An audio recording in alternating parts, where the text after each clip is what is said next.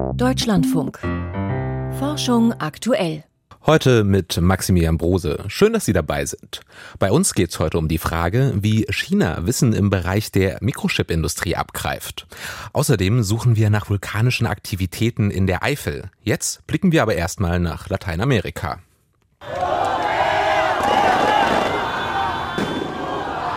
Ja, so klang es auf den Straßen Brasiliens, als heute Nacht klar wurde, Lula da Silva wird neuer Präsident des Landes. Und das gerade mal mit 1,8 Prozent der WählerInnenstimmen. 1,8 Prozent, die nicht nur die Zukunft Brasiliens in eine neue Richtung lenken dürften, sondern auch für den weltweiten Klimaschutz sehr wichtig werden könnten. Denn Lula da Silva will bei der Regenwaldpolitik eine ganz andere Richtung einschlagen als sein Vorgänger Jair Bolsonaro, unter dem die Abholzung des Amazonas-Regenwalds stark zugenommen hatte. Über die Bedeutung der Wahl für den internationalen Klimaschutz konnte ich vor der Sendung mit Niklas Höhne sprechen. Der Klimawissenschaftler ist Mitgründer des New Climate Instituts und untersucht seit vielen Jahren auch als IPCC-Autor die Situation des Weltklimas. Als erstes habe ich ihn gefragt, wie sehr er als Klimawissenschaftler aufgeatmet hat, als er das Wahlergebnis erfahren hat. Ja, es ist auf alle Fälle eine sehr, sehr gute Nachricht und äh, ich wäre besorgt gewesen, wenn es andersrum gewesen wäre. Ähm, der Amazonas ist sehr, sehr wichtig für das Weltklima und wenn er weiter abgeholzt wird, dann kann es eben dazu kommen, dass nicht nur der Amazonas kippt, sondern sich das Klima weltweit verändert und das scheint jetzt erstmal abgewendet zu sein. Wie, wie schlimm steht es denn aktuell um den Regenwald? Also was ist schiefgelaufen unter Bolsonaro?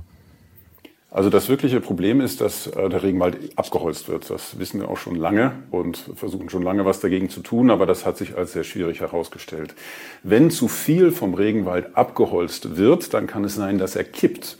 Und das würde heißen, dass er komplett abstirbt äh, und äh, dadurch eben sich das Klima groß ändern könnte. Und das, die Wissenschaftler denken eben, dass das passiert bei einer bestimmten Grad von Abholzung, also wie viel von dem Wald abgeholzt worden ist.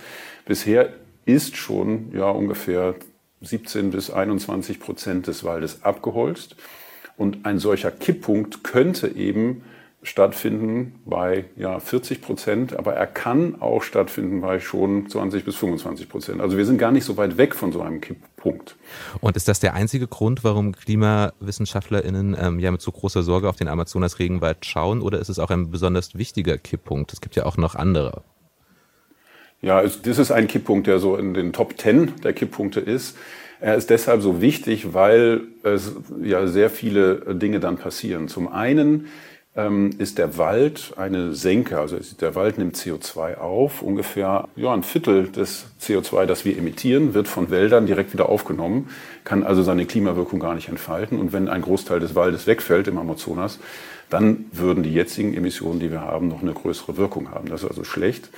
Zum Zweiten, wenn der Wald kippt, der Amazonas, da wird eine große Menge von CO2 frei, weil CO2 ja gespeichert ist in dem Wald. Und das bedeutet, Klimawandel geht noch mal schneller voran. Kann man, kann ja. man diese Menge an CO2 quantifizieren oder ist das schwierig? die dort frei werden? Ja, das ist relativ schwierig und auch wie schnell das vorangeht, das ist, sind aber wirklich große Mengen die weit über das hinausgehen, was eben derzeit die Wälder an CO2 emittieren, dadurch, dass wir sie abholzen. Also wenn man sich vorstellt, auf einmal würde der Wald kippen und würde dann in wenigen Jahren eben das CO2 verlieren, das wäre signifikant. Und genau das ist das Problem bei diesen Kipppunkten. Wir wissen, dass sie irreversibel sind, also wenn man sie erreicht hat, dann kann man sie nicht mehr rückgängig machen. Und wir wissen nicht genau, was genau dann passiert und wie groß die Auswirkungen sind. Wir wissen nur, dass es eben ja eine signifikante Änderung geben wird. Aber wie sie exakt aussehen wird, das können wir nicht genau sagen. Und deshalb ist es so wichtig, mit einem ja, gewissen Sicherheitsabstand wegzubleiben von einem solchen möglichen Kipppunkt, weil die Auswirkungen eben nicht vorhersehbar sind und potenziell katastrophal. Und Sie hatten auch gerade noch einen dritten Punkt angesprochen, als ich Sie unterbrochen habe. Können Sie den noch ausführen? Ja, der dritte Punkt ist, dass wenn der Amazonas tatsächlich ähm, austrocknen würde, dann würde der gesamte Wasserhaushalt im südamerikanischen Kontinent äh, durcheinander kommen und auch die Trinkwasserversorgung für große Städte wie Sao Paulo in Gefahr stehen. Also das hätte Auswirkungen global im, äh, mit zunehmendem Klimawandel, aber eben auch lokal durch die Wasserversorgung, die dann gefährdet wäre. Und was muss Lula da Silva jetzt konkret tun, um dem Ganzen gegenzusteuern? Ja, Lula da Silva war ja schon mal Präsident von äh, Brasilien und hat in seiner Amtszeit tatsächlich es geschafft, dass die Entwaldung abgenommen hat mit politischen Maßnahmen. Und jetzt, als Bolsonaro an die Macht gekommen ist, ist die Entwaldung wieder stark angestiegen. Also deswegen müsste Lula jetzt wieder gegensteuern. Und Bolsonaro hatte die guten Maßnahmen, die Lula im Prinzip umgesetzt hat, alle rückgängig gemacht. Man hat mehr überprüft, man hat eine Überprüfungsinstanz ins Leben gerufen, die eben geschaut hat, ob es tatsächlich illegale Abholzung gibt.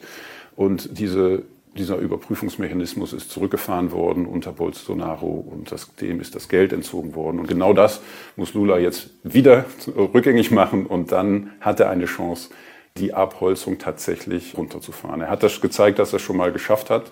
Und deswegen ist die Hoffnung groß, dass es dieses Mal auch wieder schafft. Und wie viel Zeit bleibt ihm dafür, jetzt konkret Schnellschritte einzuleiten? Er wird ja auch erst in zwei Monaten das Amt eintreten.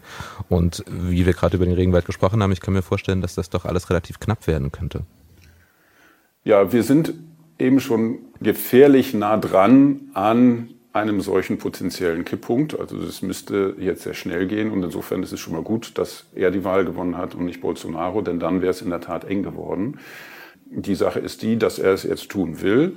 Äh, und ich bin auch überzeugt davon, dass die internationale Gemeinschaft auch bereit wäre, dem neuen Präsidenten dabei zu helfen. Diese Hilfe gab es schon früher mal, die ist aber unter Bolsonaro wieder zurückgefahren worden. Und insofern wäre meine Hoffnung, dass man da gemeinsam arbeitet, also Brasilien nicht alleine dasteht, sondern dass die internationale Gemeinschaft hilft, dass eben der Regenwald erhalten bleibt, weil es in unser aller Interesse ist, dass das passiert. Sagt Niklas Höhne, Mitgründer des New Climate Instituts zum Klimaschutz unter Brasiliens neuen Staatschef Lula da Silva. Unser Bundeskanzler Olaf Scholz, der reist in dieser Woche noch nach China. Und die Reise, die sorgt derzeit für, für viel Unmut im politischen Berlin. Auch weil der Dortmunder Chiphersteller Elmos an eine chinesische Tochterfirma verkauft werden soll. Dabei besorgt nicht nur, dass Chinas Einfluss auf Deutschland wächst, sondern auch, dass Wissen in sensiblen Technologiebereichen in das immer autoritärer werdende Land wandern könnte.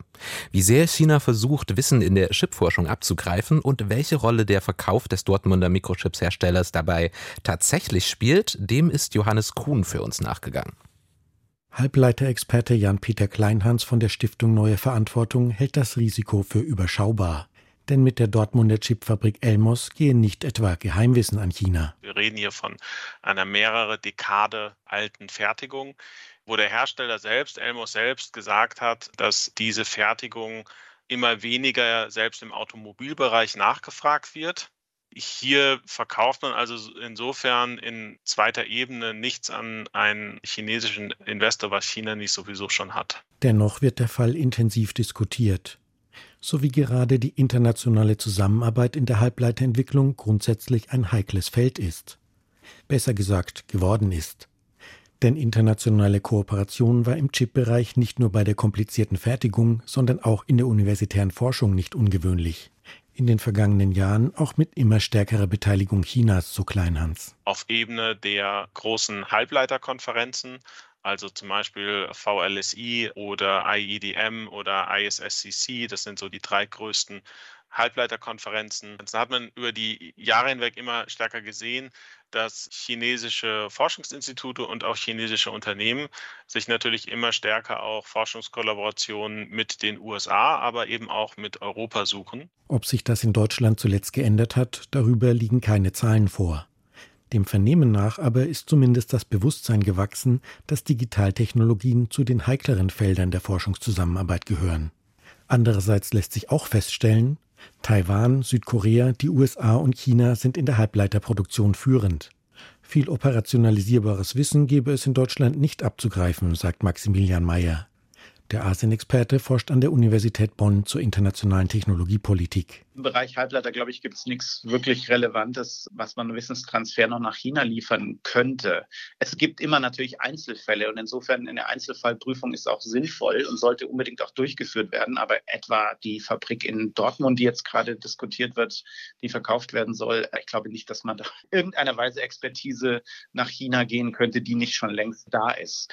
Und Christopher Miller, Historiker mit Forschungsschwerpunkt Halbleiterpolitik an der Tufts University in den USA, sieht den universitären Bereich nicht als ausschlaggebend an. So sagte Miller jüngst bei einer Podiumsdiskussion des Hudson-Instituts in Washington. I think the track record in semiconductors is that die Erfahrung mit Halbleitern zeigt, dass zwar die Grundlagen in den Universitäten geschaffen werden, aber die Expertise kommt von der Arbeit in Firmen. Das zählt. Ich glaube nicht, dass es viel gibt, das du an der Universität lernen und dann direkt in eine Chipfabrik einspeisen kannst. Die Schlüsselfragen werden nicht im Labor, sondern in der Produktion gelöst. Schlüsselfragen stellen sich auch angesichts der geopolitischen Blockbildung. China will schon länger unabhängig vom Ausland werden. Man hat es aber noch nicht geschafft, Hochtechnologie-Chips zu produzieren, also Halbleiter mit einer Strukturbreite unter 15 Nanometer pro Transistor. Auch die EU will Produktions- und Forschungskapazitäten stärker bei sich bündeln. Und die USA subventionieren Wirtschaft und Halbleiterforschung derzeit wohl am stärksten. Und nicht nur das. Washington hat jüngst gegenüber China Exportkontrollen rund um Hochleistungschips eingeleitet. Damit soll der Rivale in der Technologieentwicklung auf Abstand gehalten werden. Brisant dabei, diese Sanktionen müssen im Zweifelsfall nicht nur US-Firmen beachten, sondern auch diejenigen Unternehmen und Institutionen in Asien und Europa, die mit US-Firmen zusammenarbeiten. Deshalb wird in Zukunft die Forschungskooperation in diesem Hochleistungsbereich eigentlich fast unmöglich werden. Prognostizierte Asien-Experte Maximilian Mayer. Ein Beitrag von Johannes Kuhn. Und von China geht es jetzt in die Eifel wo die malerische Landschaft einen vielleicht vergessen lässt, dass hier ein Vulkangebiet schlummert. Dass das vielleicht noch nicht erloschen ist, darauf deuten Hebungen des Untergrunds hin.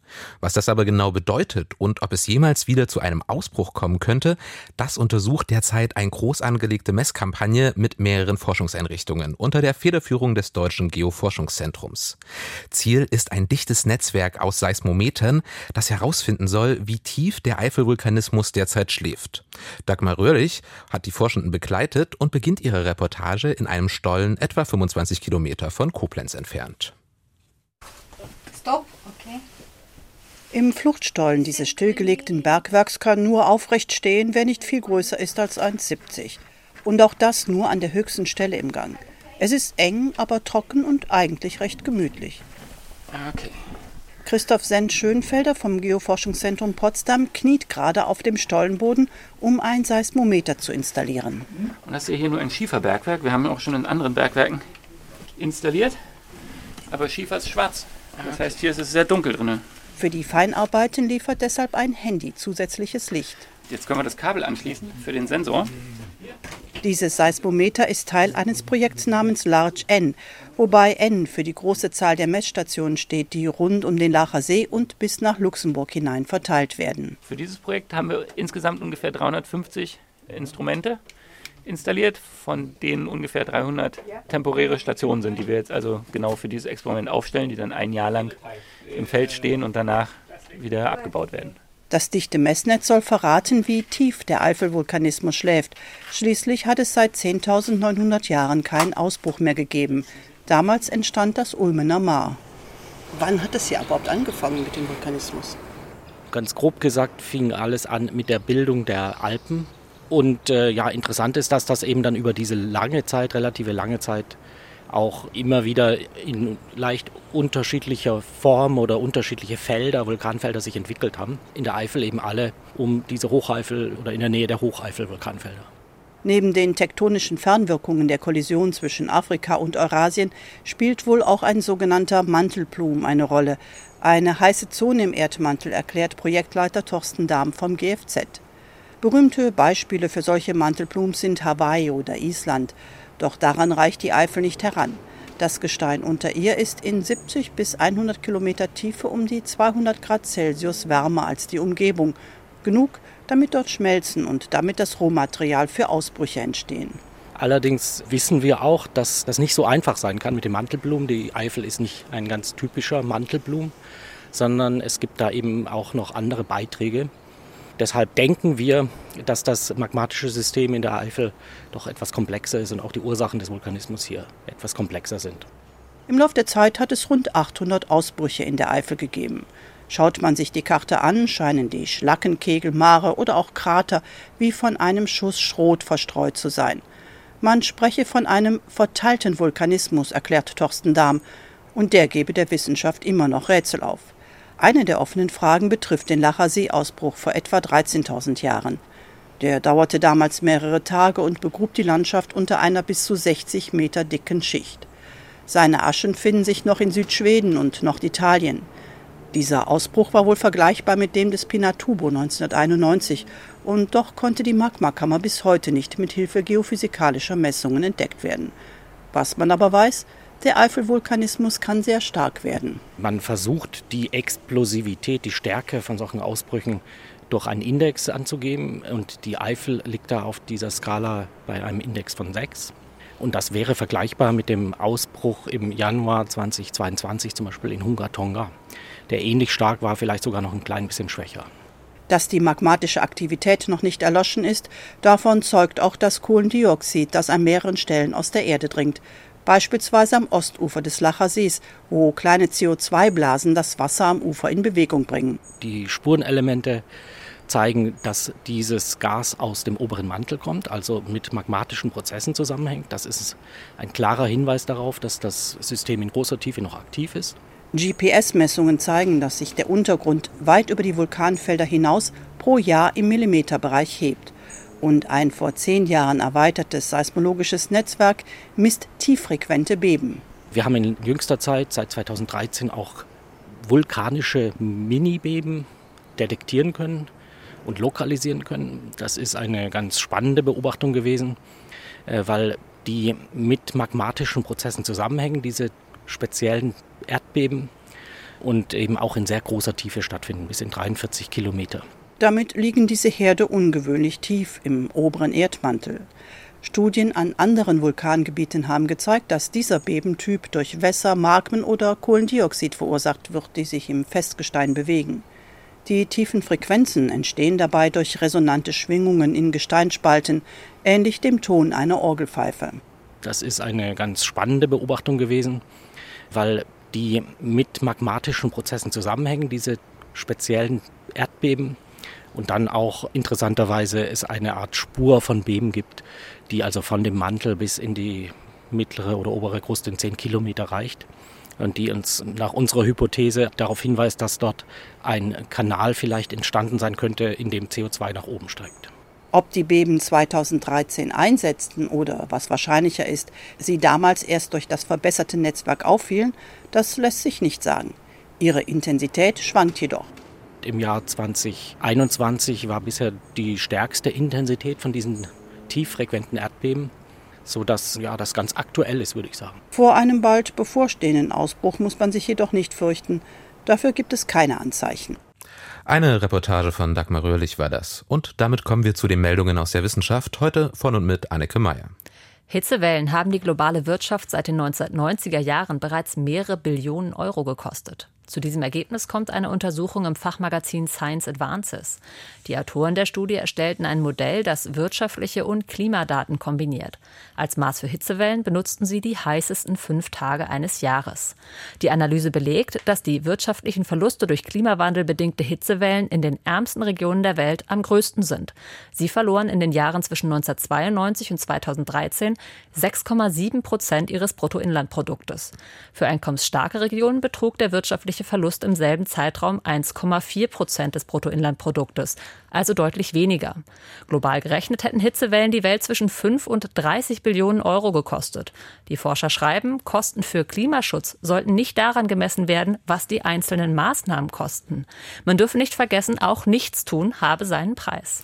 Eine kleine Studie zeigt keinen Vorteil der an Omikron angepassten Corona-Impfstoffe. Die angepassten Booster-Impfstoffe sind seit September verfügbar. Virologen aus den Vereinigten Staaten haben nun deren Nutzen untersucht. Sie analysierten Blutproben von Personen, die unterschiedliche Booster-Impfstoffe erhalten hatten. Das Ergebnis? Die Antikörper der mit den neuen angepassten Wirkstoff geboosterten Personen zeigten in Labortests bei der Bekämpfung der Omikron-Variante keine Vorteile gegenüber den Antikörpern der klassisch geimpften. Anders ausgedrückt, die angepasste Impfung funktionierte bei diesem Experiment in etwa so gut wie die alte. Experten sagen, die Ergebnisse seien eine Enttäuschung. Die Entscheidung für eine Auffrischungsimpfung sollte davon aber nicht beeinflusst werden. Die angepassten Impfstoffe seien wirksam, nur ob sie besser seien als die alten stünde zur Debatte. Die Studie ist noch nicht von unabhängiger Stelle begutachtet worden. Die Ergebnisse seien kein und abschließendes Urteil, räumen die Autoren ein. Weitere Studien seien erforderlich, um etwa die gesamte Immunreaktion im Laufe der Zeit zu beobachten. Auch Eichelherr können den Marshmallow-Test bestehen. Der Test ist eine bekannte Methode, um die Impulskontrolle von Kindern auf die Probe zu stellen. Sie können entweder eine Süßigkeit sofort essen oder zwei, wenn sie lange genug warten können. Höhere Impulskontrolle korreliert oft mit höherer Intelligenz. Diesen Zusammenhang haben Forschende nicht nur bei Menschen, sondern auch bei Schimpansen und jetzt bei Eichelhirn festgestellt. Das berichtet ein Team der Universität Cambridge in den Philosophical Transactions of the Royal Society B. Die Vögel hatten die Wahl, nicht so leckeren Käse sofort zu essen oder abzuwarten und eine echte Köstlichkeit zu ergattern. Ein Mehlwurm. Über fünf Minuten wartete die geduldigste Vogelfrau, um an den Wurm zu kommen. Eichelheer mit weniger Selbstkontrolle hielten es nur 20 Sekunden aus. Zusätzlich stellten die Forschenden den Vögeln fünf Aufgaben, bei denen es darum ging, unterschiedliche Arten des Lernens zu testen. Eine Art Intelligenztest für Vögel.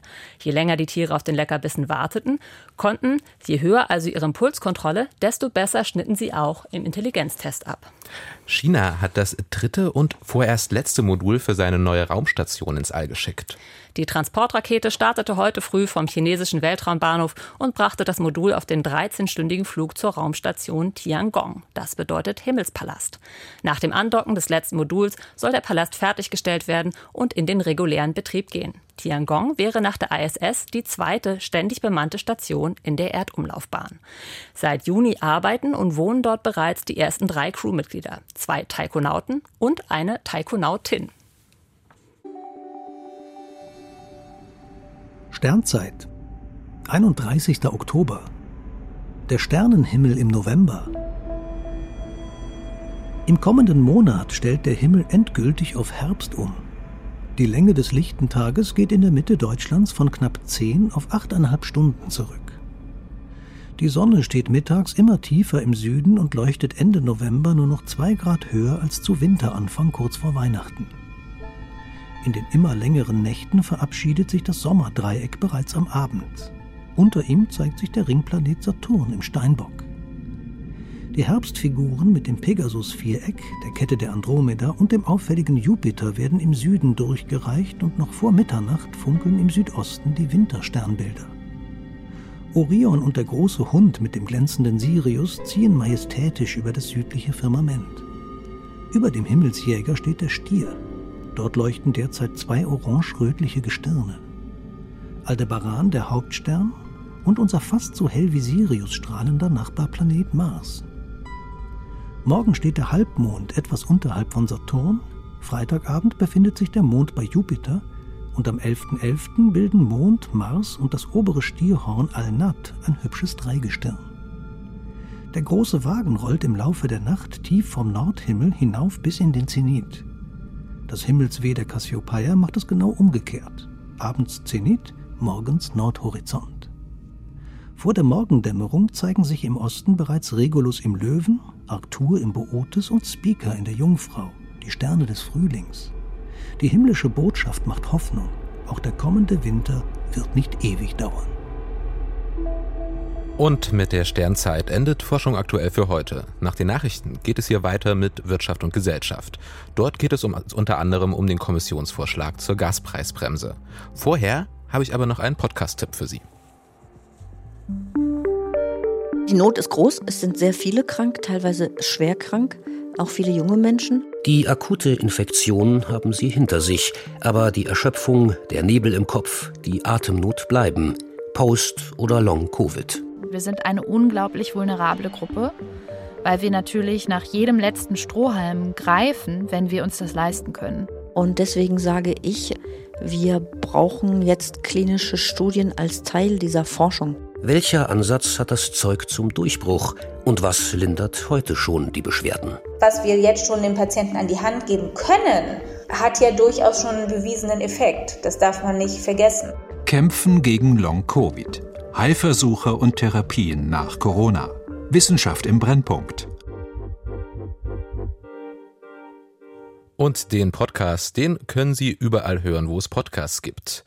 Und mit dieser Empfehlung, da verabschiede ich mich für heute am Mikrofon. Mein Name ist Maximilian Prose. Kommen Sie gut durch den Tag.